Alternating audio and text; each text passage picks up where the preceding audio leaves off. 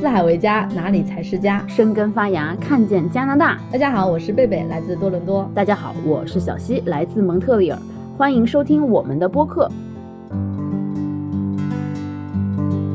上一期哈，我们跟大家聊了移民按标签来划分，究竟哪些人更适合，哪些人不适合。然后也有好多朋友跟我们留言说，想听听我们聊一聊来了这儿这么多年的德语师吧。我呢是一个已经来了十几年，已经两位数的一个移民了。贝贝是三年多四年，新到不久。我觉得我们可以从各自的角度跟大家聊一下我们的德语师，你觉得呢，贝贝？对，就是我们在聊这期之前呢，我自己也回顾了一下，我从来了之后到现在，我最大的收获是什么？其实我第一反应出来的是一些小的东西，比如说我的一些我我原来的那种政治诉求，那这个我就不展开细说了哈。然后第二个就是说一种亲近自然的一种生活方式嘛。然后因为我之前在国内是创业，特别忙，然后来了这里之后呢，最明显的一个对比就是说，呃，这里的生活方式相对来说还是劳逸结合，把握一种张弛有度的这么一个方式的。但是实际上我往深里想哈。这些对我来说可能还是一个比较次要的东西，就是我还是想回到一个这个人的这个角度来聊这个事情。比如说，我来了这里之后，觉得他们这里的这种多元文化和他们的包容的这个氛围让我特别特别受益。就是你知道，我之前其实还是有点偏向于那种要迎合别人或者是这种讨好型的人格嘛。但是来了这里之后，我很明显的就收获了一种能够真实做自己，然后能够敢于做自己的这种自信。这种自信的原因在于哪里呢？我现在呃回忆之前的那种经历，就是不管是我的小孩，还是我进入呃加拿大一些组织，你会发现一个很明显的现象，就是他不管是学校里还是在这个组织里，他的那个族裔是各种各样的，可能来自全球各地哈。然后在这个环境里面，你会发现加拿大他没有说硬要把你凹到。某一种文化里面，硬要把你凹到某一个框架里面，他是很尊重你每个民族它所带来的独有的那种你本身所带有的民族性，但是它它有一个基本的价值观，比如说它要你要尊重多元化，它要你尊重生命，然后呢，他强求你要一致，所以这个让我觉得哦，原来可以安很安心的，然后很安全的可以做自己。就我不管我作为一个中国人，我去说什么做什么，或者说我的习俗、我的传统跟你是不一样的，跟别的民族不一样的，他不会评价你，他会说可以，你可以做你自己，你可以去宣宣扬你的这个民族的风俗，我们支持你，但是不会说你一定要变成啊，我们加拿大有一个什么什么样的文化，你要融入到我们，你要改变你自己。我觉得这一点是给我一个，呃，我原来没有想到的，但是是一个潜移默化。然后我现在再回头去看的时候。一个非常觉得让我还是很感动的一个收获，然后另外一个它的多元文化其实还影响了我另外一个对成功的一个看法，就是坦诚说哈，我以前对成功的理解就是你很有影响力，你很有钱，然后呢你进入那个系统，呃也很有权利，对吧？但来到这里之后，通过你观察身边的人，一些很普通的人，我我会有一种羡慕他们的一种状态，就是说你看到他是一个普通人。他没有很多的钱，他也没有权利，但是你看到他那种享受生活的状态，你就会觉得特别羡慕他。我就想，所以我开始重新思考，说我们这个最重要的成功到底是什么？除去这种身体的健康，除去这种人际关系的和谐，然后可能我们在这个基础上还能运气很好的话，获得我们所谓的这种金钱啊，这种影响力啊。但对我来说，到最后最终还是归结到一个点，就是说你能不能成为一个。能找到自己热爱的事情去做的一个人，就是你有这个热爱的事情，你焕发的那种能量是完全不一样的。我还记得很清楚，就是我搬从蒙特利尔搬到多伦多的时候，我们因为刚刚搬来是住在小区里面嘛，就是公寓里面，然后所以我们这个公寓呢，它整体是，呃，有就包外包给一个园林的公司过来帮我们除草呀，然后帮我们修剪这个树木的。然后我有一次看到有一个除草的这个工人，他带着他女儿在那里大夏天的在那里帮我们这个小区除草。然后我见到他们两个，就是他女儿打扮的非常的入流，然后感觉很野性，然后他自己也是戴个帽子，然后身上那种肌肉很强壮的那种。然后我就看到他们两个人，就是父女两个人很沉静，然后很快乐的在享受那个除草的过程。就他们没有什么说话呀，我就经过他们。就他们散发出的那种气场哈，那种热爱的那种感觉，就做这件事情那种投入的那种状态，哎，我一下子经过的时候我就震惊到了，我就哇，原来就做这个事情也能够这么投入，然后也能够这么快乐。那天我回到家里之后，其实给我震撼还是挺大的。我就想，我们这要去追求的东西，能不能找到这个热爱的东西，真的是。就是你不管做什么事情，不管你处于什么样的一个位置，在当下你那个快乐是可以传染给别人的。刚才贝贝讲的这个互相尊重的这个东西，其实我特别有感触，因为我刚来加拿大的时候，其实我学的是偏向于文科和社会学方面的内容。其实对于这个现象是专门有一个词去描述，它叫马赛克，就是说。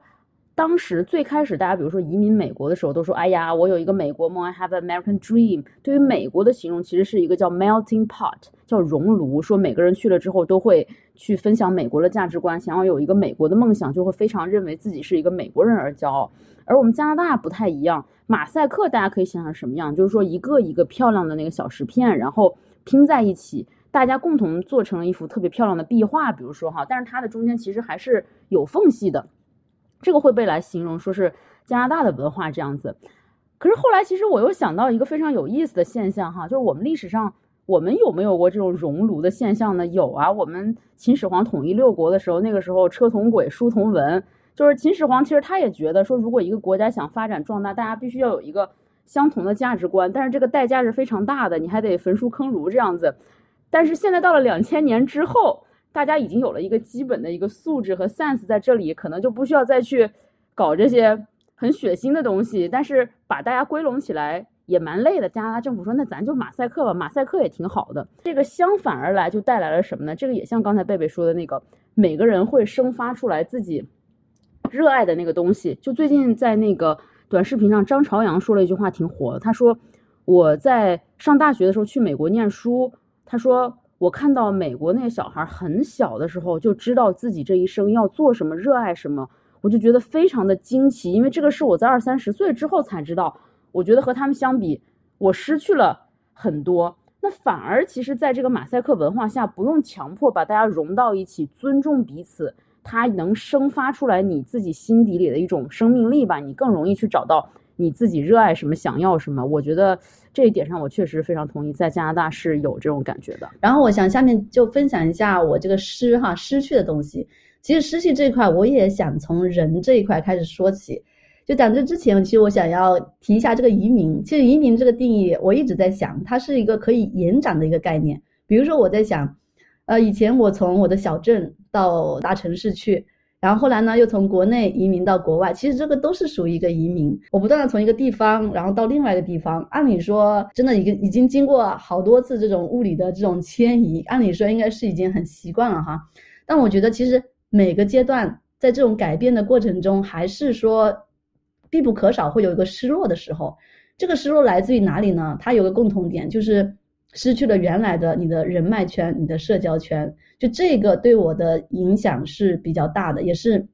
呃，每个阶段都无法去很轻松的去克服的一个。比如说，我现在在想，我现在已经三十几岁移民到加拿大，其实已经衡量了很多得失。就算说已经明白我要承受这种要换圈、要换环境的代价，也已经做好这种心理准备，做好这种要失去的这种准备。但是在你移民了之后，还是会承受这个失落的阶段，且我需要很长一段时间去疗愈自己。另外一方面就是我又不是那种特别会表达自我感情的人，所以这个时候也会形成了我一个一个行为模式，就是我会把我的想念都放在心里，心里就装了好多好多那种就渐行渐远的这种前任朋友们，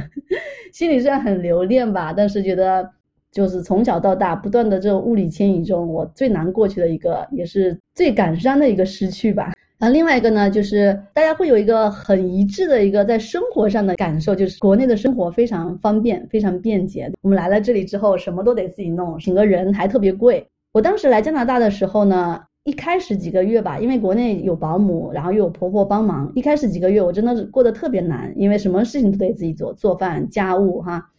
然后我还不会开车。反正就各种觉得，哎呀，真是一无是处，感觉整个人，然后特别想念国内这种便捷的生活方式，比如说像呃很方便这种外卖啊，闪电一样的这种快递，便宜的人工呼之欲来，挥之即去。但是我经过这一两年的这个思考之后，我就发现，嗯，这种。便捷它的背后的逻辑其实是对我来说哈，这是我的个人观点，就对我来说，它其实是一种剥削。嗯，怎么说呢？就不可否认，就国内它是一种劳动密集型的一种生产方式嘛。然后另外一个，因为供求关系的这种经济规律，它是决定了说中国体力劳动它是比较廉价的。在上一期播客我应该提过说，中国的体力劳动者其实我认为是最适合移民的。为什么呢？因为他们的性价比最高，在国外他同等的劳动，他其实是可以获得更多的一个回报，也能获得更多的一个尊重和更好的生活。然后我看到这边的这种体力劳动者，我会觉得说。很为这种国内的体力劳劳动者说很不值得，但是你当然要考虑到刚才前面说的，就是这种国情啊，这种经济的规律嘛，对吧？但是我会有这么一个想法，说啊，他们要是移民过来，这里该会过得多好呀。然后第二个就是，我会发现说，这个人口红利，刚才其实我们说的就是国内这种人口红利，我们能享受这种红利，但其实是我们在剥削他们这种这种比较低端的劳动力。对我来说，它它其实是一种剥削。所以，我现在在想的是，未来的某一天，我们不再需要因为这种人口红利而能享受着便捷的生活。就我们的便捷生活，它不是建立在这种所谓的人口红利上的。我希望每个人，不不管什么职业，脑力劳动也好，体力劳动也好，他都能获得应有的尊重和报酬，然后都能过上啊比较平等的一个比较公平的一个生活。对，这是我觉得虽然算是是一个失去的东西，但它让我。在两边的比较中的一些产生一些反思吧。哇，我们从贝贝的这个评论里面，其实能感觉到他是真的有这个文人特质哈，自己就是还是会很担心其他一些比较不如意的阶层的一些生活吧。但是就像说的，这个可能是目前一个社社会分配的一个规律，我们只能一点一点的去改变它。那么贝贝分享了他的得失，当时他也说，哎，你也说说你的得失呗。因为确实，我已经今年来到这儿是第十三四个年头了，时间久了呢，其实关于这个得失，都有点模糊了。因为过日子嘛，每天都是照样过。像我刚来的时候那几年，也会像贝贝有这种有这种相对比较锐化的体验，就要去比较，说我跟国内比，我得到了什么，我失去了什么。试着跟大家聊一下我现在的十几年后再来反刍的一个观念吧。现在我发现，其实所有的得与失呢，它都是相对的。首先，你要说我最大的得到，就是如果我我是出来比较早的，二十多岁呃出来出来的早的话，其实就你很年轻嘛。年轻对于整个这个世界，其实你适应的是很快的，包括语言学起来也快，社会环境适应起来也快。就是在那个时代，是一个你不太需要在意浪费时间这件事儿的，因为年轻的时候大家都在浪费时间，也不太觉得会需要付出很多的代价。像现在我看到很多朋友都是拖家带口出来的，出来一来就要考虑，嗯，买什么样的学区房，孩子上什么样的学校，兴趣班，就是你在自己适应的同时，你要帮家人去适应，就是整个的一个适应体系相对是比较挣扎的。这个对于我们来说，在当年没有这个过程，就在很破的房子也睡过觉，然后今天在这儿，明天第二天卷铺盖卷走，这种体验也都有过。但是实话实说。我觉得我是错过了中国发展最快的那几年，大概我觉得就是二零一五、二零一零到二零一五年那会儿吧，就是国内突然有一个井喷式的一个发展。就像刚才贝贝也聊到说，很多朋友都回流，我在那个时候结交的一些朋友，后来也都陆续回流了，因为他觉得在国内会有更好的一个职业发展，这个咱们不可否认哈。当然，确实我们海外华人在那几年。虽然我没有回流，跟大家聊一个别的想法，就是我是深深刻刻的体验了这个祖国崛起的一个过程，会感到这个中国人在海外越来越受尊重，重要性越来越强。我还记得大概是四五年前吧，那个李克强总理有一次来加拿大访问，还专门来到了 Montreal，因为 Montreal 其实不算一个特别会被访问到的一个城市，但是当时李克强来了，哇，就觉得古达的这个民族义气就提的很高，这样子。那第二个再说呢，就是我当年出国的时候，相对来说我们那个小城市出国的人不太多，然后出国的孩子基本都是学习还算比较不错吧，哇，就是父母的同事也夸赞说，呀，那个不错，出国了，然后亲戚们也觉得，哎呀，好高大上呀，国外的情况怎么怎么样呀，就是当年其实还挺享受就这种感觉的，每次回去别人会围着你问国外有什么新鲜的事情这样子。但是十几年过去了，我也没回去，父母也开始渐渐的年迈。我会能听出来，我妈有的时候会絮叨你一些事情，就说你看我今天又生病了，我腰也疼，没人陪我去医院，然后我买了那么重的米，我拎到电梯口，从小区口拎到电梯口都很费劲。一开始我确实无言以对，哎呀，这可怎么办呢？你说我现在也回不去，这父母也没法尽孝。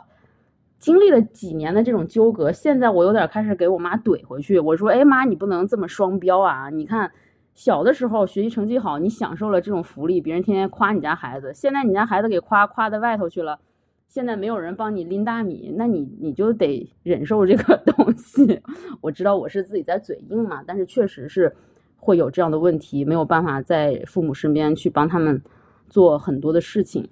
其实现在你说让我回去，我都不是很敢回去。我自己有朋友在北京。现在事业做得非常好，是我非常好的朋友。我看他每天的 schedule，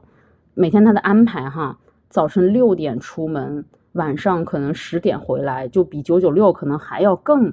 那什么一点儿。但是他确实的业绩做得很大。我是跟他说，我说我真的回来适应不了这样的节奏。所以说，很多时候我们想要去打破刻板印象，比如说刻板印象不好什么。但是现在我觉得我活在刻板印象带给我的这个。光环里吧，就是别人始终一提到国外，还是会有那么一点点的，多多少少客气客气，也会说，哎呀，国外真的挺不错的，什么什么。我说，哎呀，是呀是呀，咱也不要去辩驳人家了。年轻的时候还想辩驳两下，说国外的月亮也有不圆的时候，现在想算了算了，你觉得圆那就是圆。那说一些好的方面吧，就是环境方面，这是真的没得说。国内之前会有一些雾霾问题啊，奶粉问题啊，食品安全问题啊。我的两个孩子都是在这边生的。说实话，从怀孕到生产，所有这些问题真的是一点都没担心过，确实是真的很安全。就是在这个地方，大家还对这方面是非常重视的。人文方面嘛，那个像马赛克一样的文化，大家互相尊重、友爱。我在这边其实确实真的体会到，那是一种深深的、发自内心的尊重。比如像像像在北美这边，各种 LGBTQ 的这个思潮还是很先锋的。我自己也有同性恋朋友，同性恋朋友在这边举办了很大型的婚礼，哇！当时我觉得非常的温馨。我不觉得他们是什么奇怪的人、不好的人，我就觉得他们真的都是非常棒的人。你说这个人和人之间的尊重与边界，有的人可能觉得这个东西很空中楼阁，哈，不是什么重要的东西。但是我觉得现在到三十多岁，快四十岁，我其实真的深深的觉得这才是人之本源吧。嗯，最后还想说，如果在这个以团结友爱的过程中失去了什么呢？其实确实是失去了一点狼性哈。刚才有提到说，国内同同龄的朋友已经人家管理着成成千万上亿的资产，他自己确实也承认说，其实这个不是能够绝对代表成功的，因为他可能失去了家庭什么的。但是绝对有一点儿，老了之后可以吹牛逼，觉得哎呀，我年轻的时候为了热血去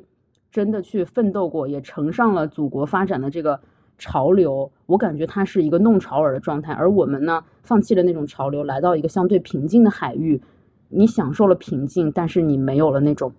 波涛汹涌的人生吧？时间也差不多了，我就想说，呃，聊这个得失，其实对我来说，最终还是落到这个人这个点上。比如说，我失去的人，我获得的人，我个人自己的改变，我个人的收获。很多时候，不管是我们呃生活吧，还是说我们选择做什么事情，可能不要看外面的标签，然后看别人的评价。很多时候，可能真正是感受自己内心，它到底是一个怎么样的一个状态。这个状态它让不让你开心？自己在中间有没有收获？有没有享受？我的感触其实真的和你很相似，但是在我心中有一个非常具象的印象，就是我觉得人生其实它就是一条独木桥。有的时候我们觉得，哎，其实我人生有非常多的选择，但是最终落到你的脚下的就是那一条桥。